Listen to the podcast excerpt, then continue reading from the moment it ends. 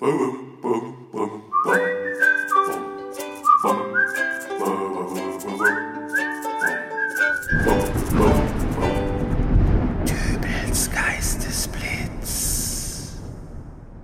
grüß Gott, moin moin, wie auch immer und herzlich willkommen zur 435. Ausgabe von Dübels Geistesblitz.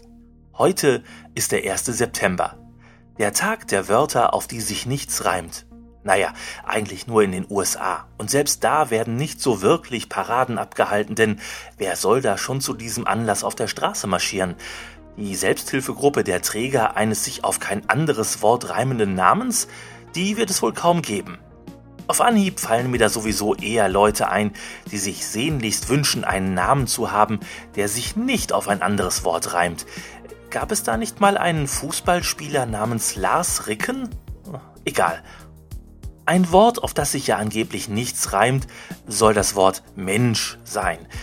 So ein Unsinn. Herbert Grönemeyer hat 2002 ein komplettes Album mit dem Titel Mensch rausgebracht. Der größte Barde Deutschlands. Da wird doch wohl irgendwo... Äh, nee, tatsächlich. Kein Reim auf Mensch.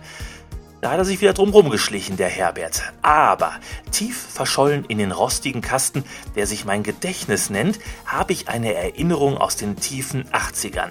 Ein Getränkepulver, aus dem sich unter Zugabe von Wasser ein Erfrischungsgetränk mit verschiedenen fruchtigen Geschmackssorten herstellen ließ.